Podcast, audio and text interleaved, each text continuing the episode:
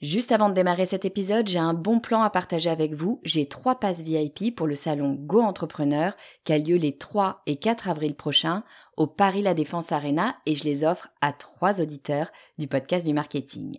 Alors, c'est quoi le salon Go Entrepreneur? Eh ben, c'est juste le plus gros salon de l'entrepreneuriat en France avec 45 000 personnes, 250 conférences et des grands noms de l'entrepreneuriat comme Frédéric Mazzella, Kelly Massol, Céline Lazorte, Éric Larchevêque, Justine Hutto, Catherine Barba, Maurice Sacco, Antonia Flelou, bref, il y a du beau monde et mes passes, eh ben, ils vous permettent d'accéder au club VIP il y a tous les speakers. C'est la meilleure occasion que vous aurez de les rencontrer.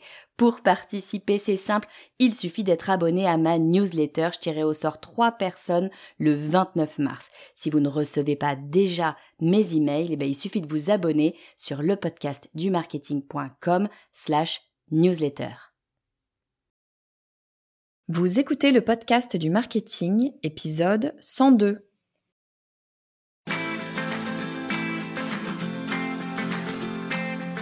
Bonjour et bienvenue. Je suis Estelle Ballot et je suis ravie de vous recevoir sur le podcast du marketing. À chaque épisode, je vous propose d'analyser les techniques marketing qui marchent, pas à pas et très concrètement, pour développer votre activité.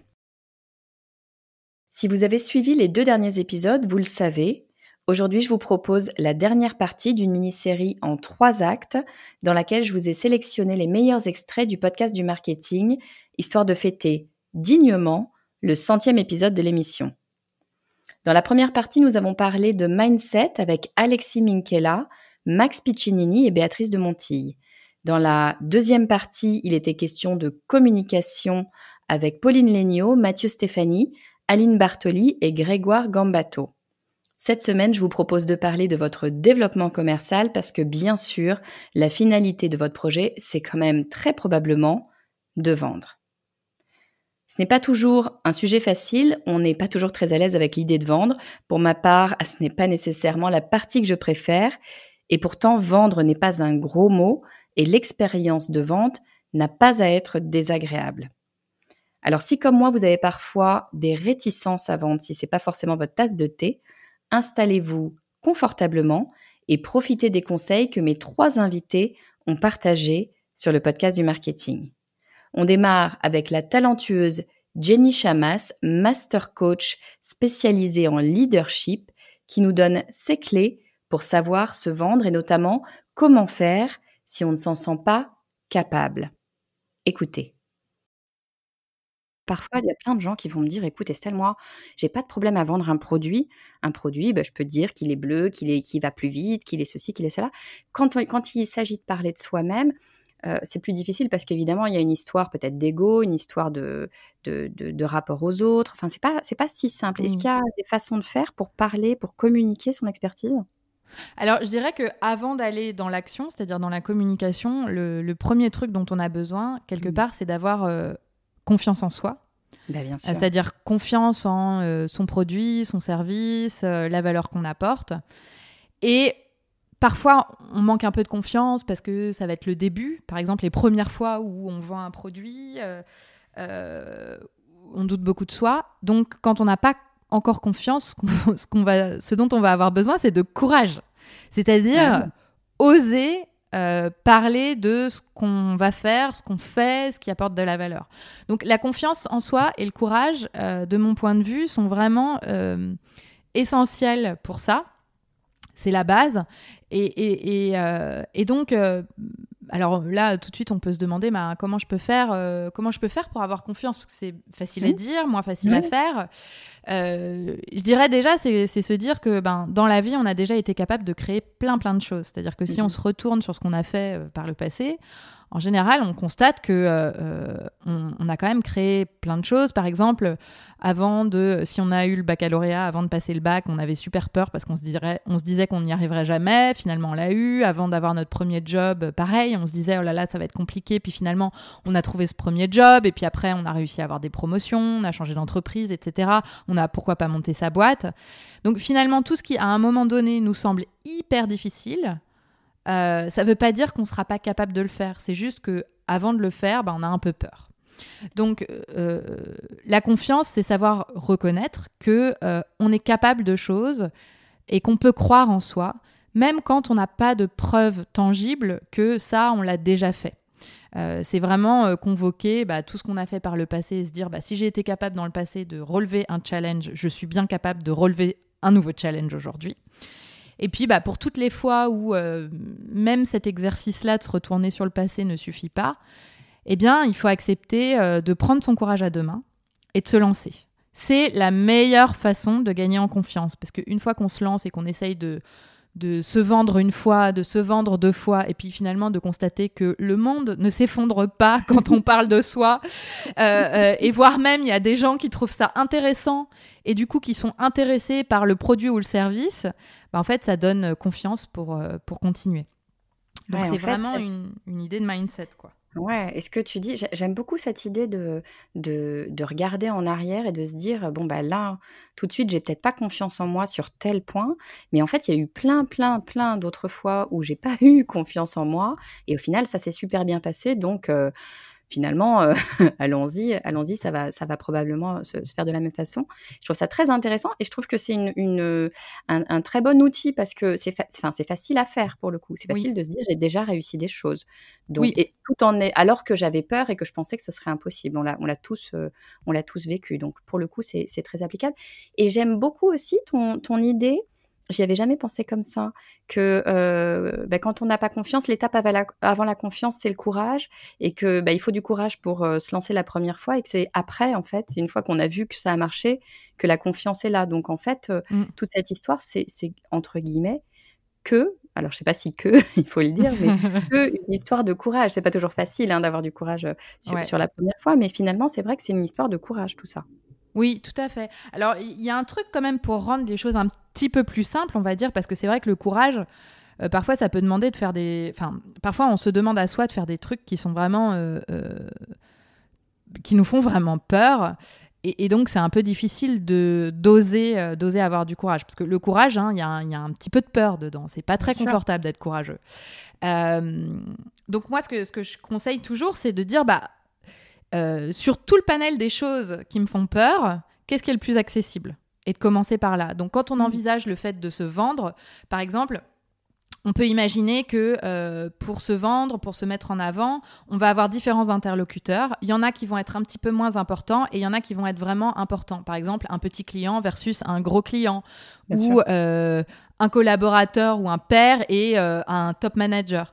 Ben, en fait, ce que je conseille en général, c'est de commencer à s'entraîner par les petits parce qu'il est le plus accessible, qui fait un petit peu moins peur. Comme ça, on teste ça sur des, des euh, avec des personnes où il y a moins d'enjeux, on va dire, et on s'entraîne, et donc on est plus préparé pour les fois où il y a plus d'enjeux. Euh, c'est un moyen vraiment d'exercer euh, d'exercer sa confiance. Confiance en soi et courage.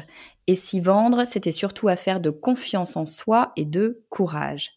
J'aime beaucoup cette idée parce que, comme le dit Jenny, la confiance en soi et le courage, ce sont deux éléments que l'on peut facilement travailler.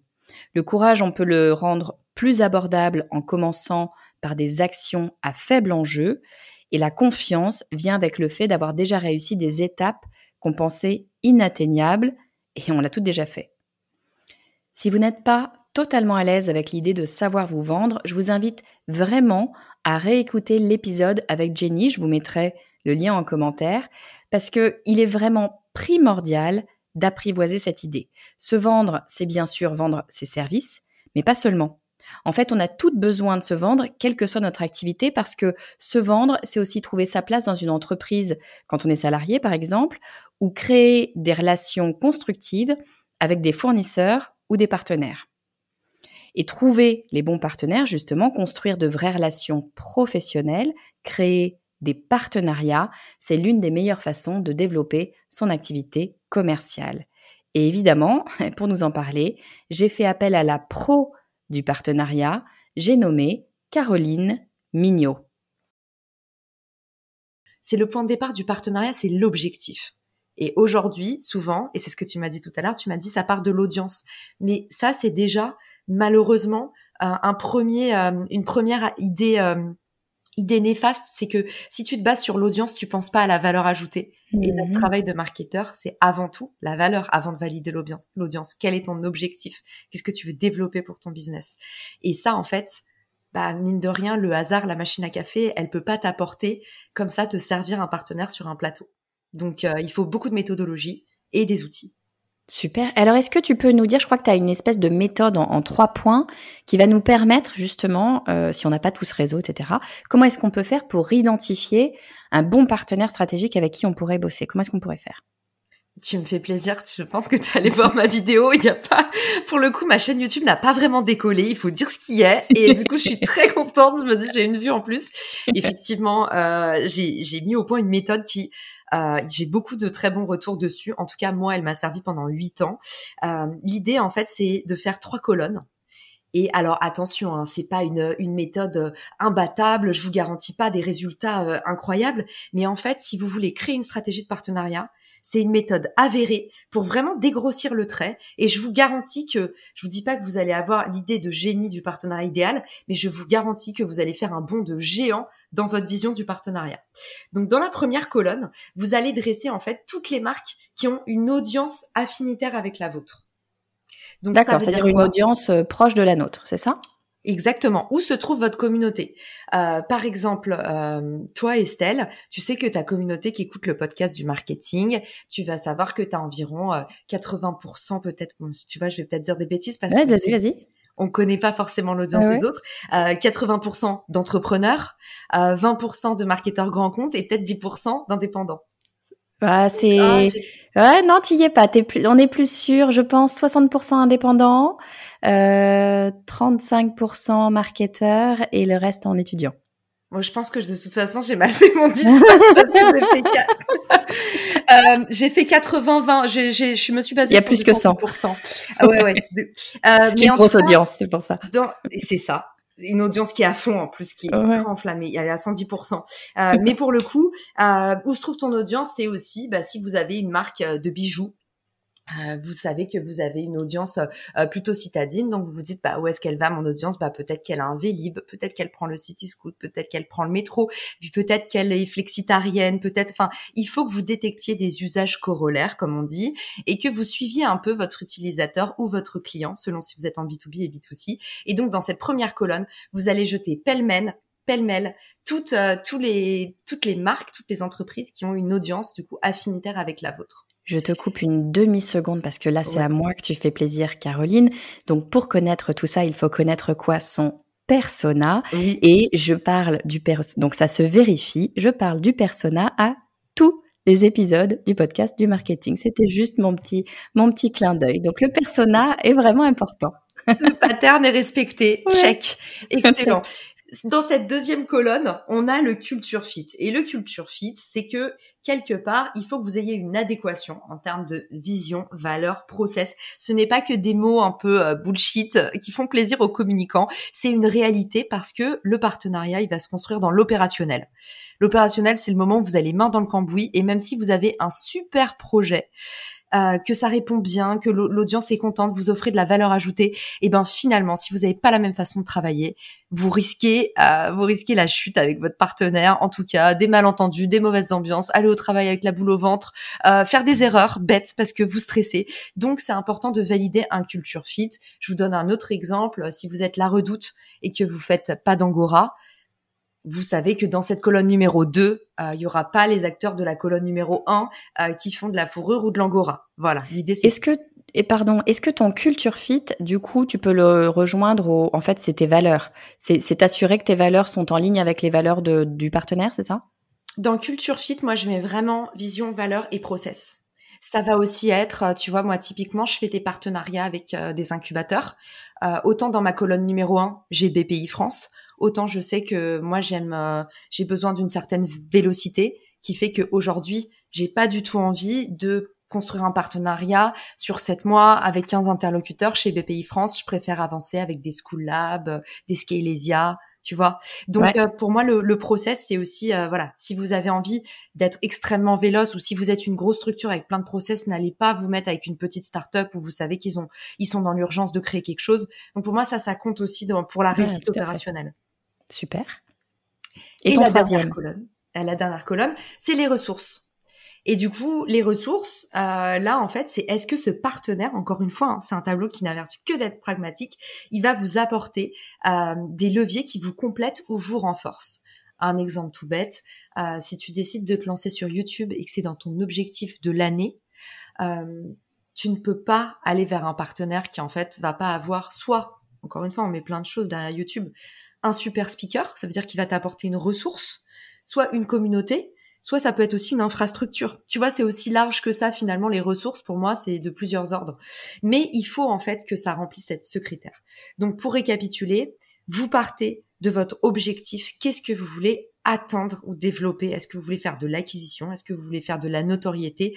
Ensuite, vous dressez du coup les, audiences affinitaires à qui en fait, euh, qui finalement qui est dans votre écosystème? C'est simplement mhm. ça que ça veut dire. Colonne 1, vous balancez dans la colonne 2 tous ceux qui en plus ont un fit de culture parfait, donc vision, valeur, process, ça, ça remplit ces trois cases. Et dans la colonne 3, qui est-ce qui a des, des, leviers qui vous complètent ou vous renforcent? Et ça va être des réseaux sociaux, une belle communauté, un bon, un bon speaker, un savoir-faire, une boîte qui fait de la, des super vidéos.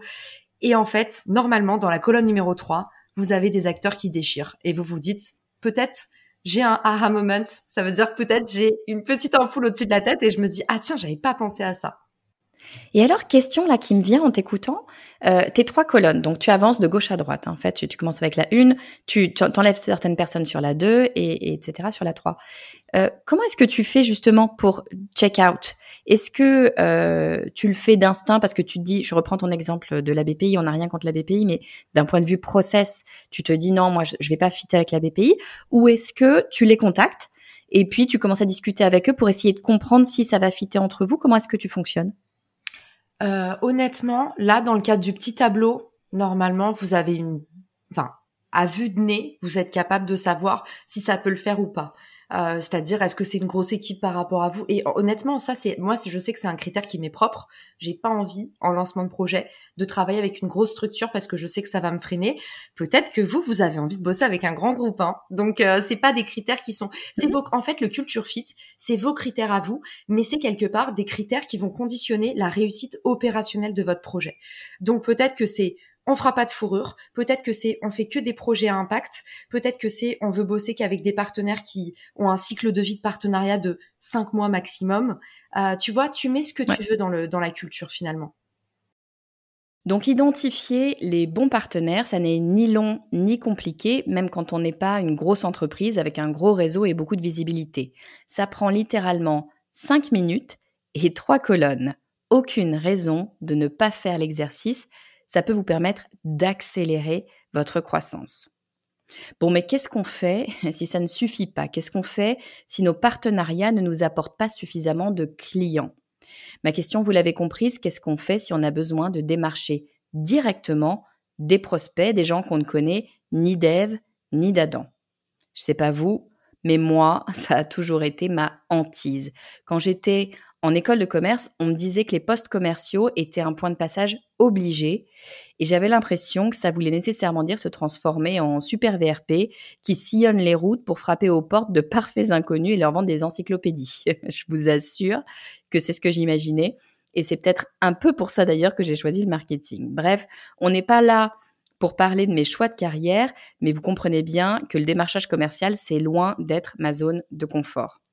Oui, sauf qu'on va pas se mentir, c'est un passage obligé pour beaucoup de business. Du coup, je suis allée chercher le roi du démarchage, le pro du cold emailing, j'ai nommé Guillaume Moubèche. Dans cet extrait, Guillaume m'explique comment prospecter correctement par email. Très franchement, j'ai été bluffée par sa méthode, ça m'a presque donné envie de m'y mettre. Je vous laisse l'écouter. Il y a une autre stratégie qu'on fait et qui marche très bien, comme on fait aussi de la prospection multi-channel avec Lemlist, c'est qu'en fait, on va avoir une partie, tu vois, awareness, donc euh, vraiment euh, top euh, du, du, funnel, donc mhm. où en fait, on va écrire beaucoup de contenu, poster aussi notamment sur LinkedIn, donc les gens vont nous voir, ils vont s'habituer à qui on est, l'Emlist, tout ça. Et en fait, toutes ces personnes qui nous voient et qui interagissent avec notre contenu, on va les mettre ensuite dans des campagnes de prospection. Et en fait, donc en gros, on a, on a deux cas. Soit tu as l'inbound pur. Donc, l'inbound pur, c'est bah, ok, euh, j'ai regardé ton contenu, j'ai bien aimé ce que ce que tu as apporté comme valeur, j'ai téléchargé un livre blanc. Là, tu me mets dans une séquence et petit à petit, je vais acheter euh, ton produit, ton service. Ça, c'est vraiment inbound marketing classique. Nous, ce qu'on fait, c'est un peu différent. On fait beaucoup d'inbound. Donc, euh, il y a évidemment ceux qui voient notre contenu, qui viennent en automatique, qui créent leur compte et qui payent. Ça devient des clients payants. Ça, c'est vraiment autopilote. Et après, tu as tous ceux qui interagissent avec notre contenu, qu'on a qualifié comme étant euh, des leads, tu vois, un peu intéressés. Donc ça, c'est souvent sur LinkedIn. Ils ont rien téléchargé ni quoi. Hein. C'est juste un like, par exemple, ou un commentaire sur nos posts. Et eux, on les considère comme potentiellement un peu chauds. Et du coup, on les met, on va aller trouver leurs emails et on va les mettre dans des campagnes de prospection. Et en fait, quand on les contacte, ces gens-là, bah, potentiellement, ils ont déjà vu nos posts parce qu'on sait qu'on a un reach qui est suffisant. Et donc, en fait, ils ont déjà entendu parler de nous, tu vois. Et de ce fait, en fait, ça fait une création de relation qui est beaucoup plus simple. Et après, tu as le troisième panier où là, c'est vraiment des gens qui n'ont pas forcément entendu parler de nous et qu'on contacte à froid directement. Que en fait ton, ton ta deuxième stratégie, celle où euh, quelqu'un a interagi avec toi, tu l'as as identifié que cette personne comme quelqu'un qui connaît déjà l'Emlist, en fait, c'est ça, qui a déjà interagi d'une manière ou d'une autre euh, avec l'Emlist, euh, tu vas la, la contacter directement euh, par par email.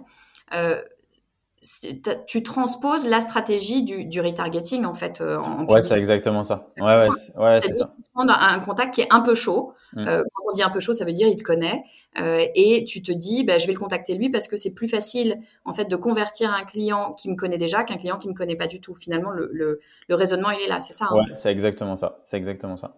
J'adore cette idée. non mais j'aime beaucoup parce que encore une fois, moi, je, je c'est ce que je te disais euh, en intro. Moi, je suis pas, euh, je, je fais pas partie de ces gens qui savent aller taper sur l'épaule de Monsieur le potentiel client et lui dire "Eh oh, euh, regarde-moi, je vends ça et, et deviens mon client." Je trouve que c'est très très compliqué. Raison pour laquelle je travaille beaucoup plus l'inbound marketing avec le podcast du marketing. C'est complètement, euh, c'est complètement l'idée. Et je trouve ça toujours un petit peu compliqué d'aller chercher comme ça des gens. Et je trouve c'est ce, ce genre de stratégie une espèce de très bonne entre-deux où t'es pas euh, dans le, le VRP. Euh, ouais, c'est ça. Les VRP, hein, c'est pas non, mais très pushy. Euh, ouais. C'est plus, euh, c'est, c'est, c'est plus doux. En revanche, ça c'est une question qui revient très très souvent, qu'on, qu'on me pose très souvent. le cold emailing, donc le fait d'aller envoyer un email à quelqu'un que je ne connais pas, qui ne m'a pas, euh, comme dans l'inbound marketing, on demande systématiquement que les gens nous aient donné euh, l'autorisation, pardon, de façon très explicite, euh, qu'on peut leur envoyer des emails. Le call emailing, évidemment, tu n'as pas cette, cette autorisation. C'est la fameuse loi RGPD.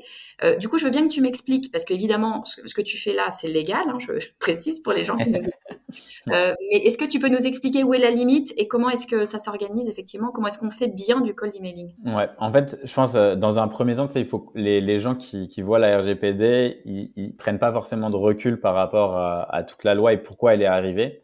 En fait, ce qui s'est passé, c'est qu'il y avait vraiment des gens qui abusaient, notamment sur la partie B2C, donc euh, qui prenaient, tu vois, des, des millions d'emails et qui lançaient de la prospection massive euh, sur des adresses personnelles. Donc déjà, il y a une différence entre les adresses mail personnelles, donc les Gmail, Hotmail, tout ça, et les adresses professionnelles. Donc ça, c'est deux choses différentes. Mm-hmm. Après, il y a un, le récital 47 dans la RGPD qui indique qu'en fait, on peut contacter des gens qu'on ne connaît pas s'il il y a un intérêt légitime. L'intérêt légitime, ça peut être quoi? Donc, euh, quelqu'un qui fait partie de ton réseau sur LinkedIn, bah, techniquement, il est dans ton réseau personnel, donc il y a un intérêt légitime de le contacter, tu vois. Ça fait partie de ton contact. Quelqu'un qui ressemble, euh, par exemple, à un de tes clients. Donc, mettons, euh, je sais pas, j'ai signé Carrefour comme client. Mm-hmm. Au champ, euh, si j'ai un intérêt légitime de les contacter, j'ai déjà ce client, tu vois, donc pourquoi je les contacterai pas? Donc en fait, il y a plein de choses comme ça qui peuvent te permettre d'expliquer pourquoi tu fais de la prospection et pourquoi tu contactes, parce que clairement, l'objectif de la RGPD, c'est plutôt d'éliminer les spammers, mais juste de, ils, veulent pas que les gens arrêtent de prospecter, parce que sinon, tu vois, toutes les, il y aurait, euh, je sais pas, 90% des boîtes qui mettraient la clé sur la porte, quoi, tu vois, ou la fonction commerciale n'existerait tout simplement plus. C'est super intéressant toujours quand il y a une loi de se dire mais c'est quoi l'esprit de la loi? Et d'ailleurs l'esprit de la loi, enfin là je fais appel à mes très lointains euh, cours de, droit en école de co, mais l'esprit de la loi est vachement importante. C'est pas juste ce qui a marqué et d'ailleurs on est peu nombreux, en tout cas moi je l'ai pas fait, à avoir lu, toi tu l'as peut-être fait, mais avoir lu je vois c'était le 47, mais euh, il y a peu de gens quand même qui sont allés lire les, les textes de loi déjà parce que c'est euh, c'est fait pour des juristes, c'est pas quand même si simple que ça à lire.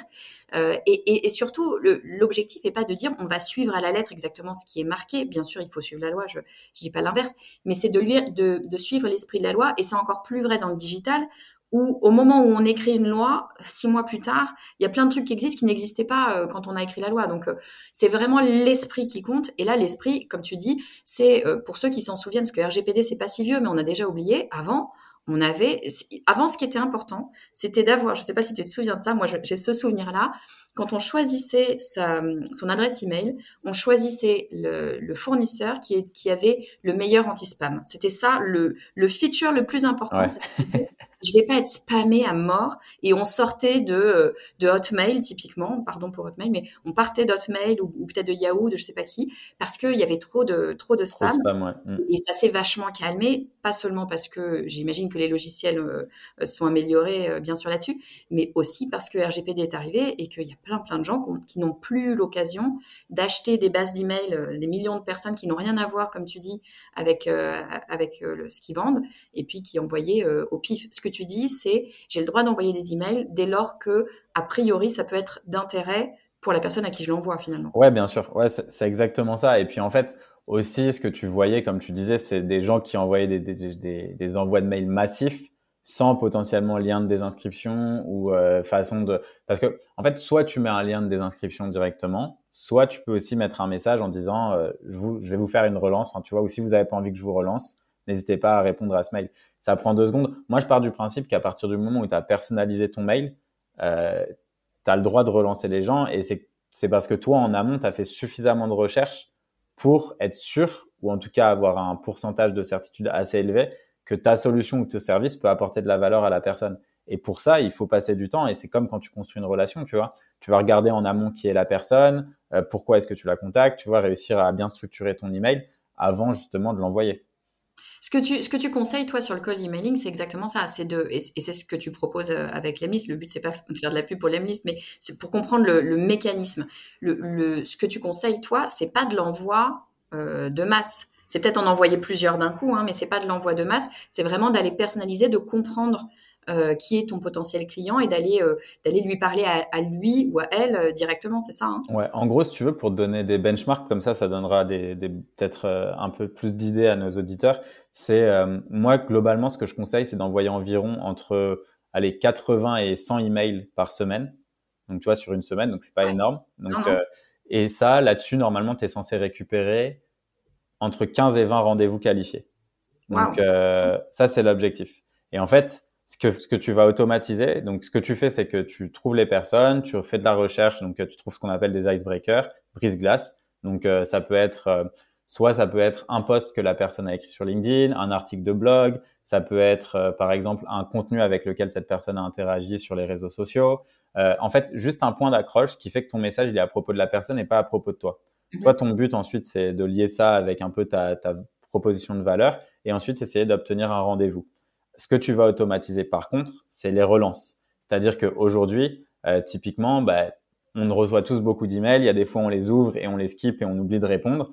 En fait, c'est bien de relancer. Donc, ta relance, tu vois, ça va être euh, une petite relance trois, quatre jours plus tard. Après, la, la deuxième relance, ça va être là peut-être un peu plus d'apport de valeur. Ça peut être un article que tu as écrit, un article qui a été paru à propos de toi, quelque chose qui va apporter de, valeur, de la valeur à ta cible. Donc, typiquement, si tu segmentes très, très bien, tu vas te dire par exemple, je sais pas moi, je vais contacter des agences euh, de marketing dans de l'influenceur marketing.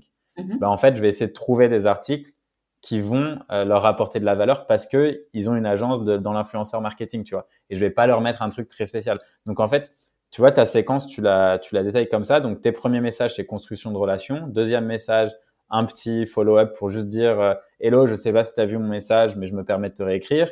Une semaine après, là, tu leur, tu leur euh, donnes encore un peu plus de valeur.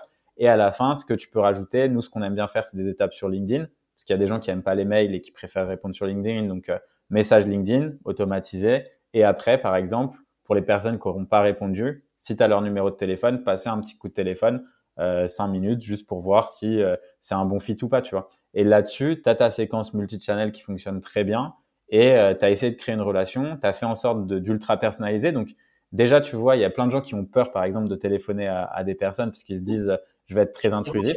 Ouais. je vais le déranger. Sauf qu'en fait, si toi, en amont, tu as bien fait tes recherches, enfin, tu vois, on a aujourd'hui, il y a tellement de contenu dans le digital, tu vois, on est tous sur Facebook, euh, LinkedIn, euh, tout ça, qu'en fait, on peut voir rapidement, tu vois, en 5-10 minutes, en faisant de la recherche sur euh, ses prospects, on peut voir les, les, points ou les topics qui vont être intéressants pour eux. Et donc, ça permet de faire des phrases d'accroche. Et à partir du moment où tu as l'impression de connaître la personne, bah, directement, quand tu les appelles, t'as pas l'impression de contacter quelqu'un d'étranger, tu vois, tu as l'impression que tu vas vraiment apporter de la valeur et, et ça va, c'est un, un échange, tu vois, qui se crée.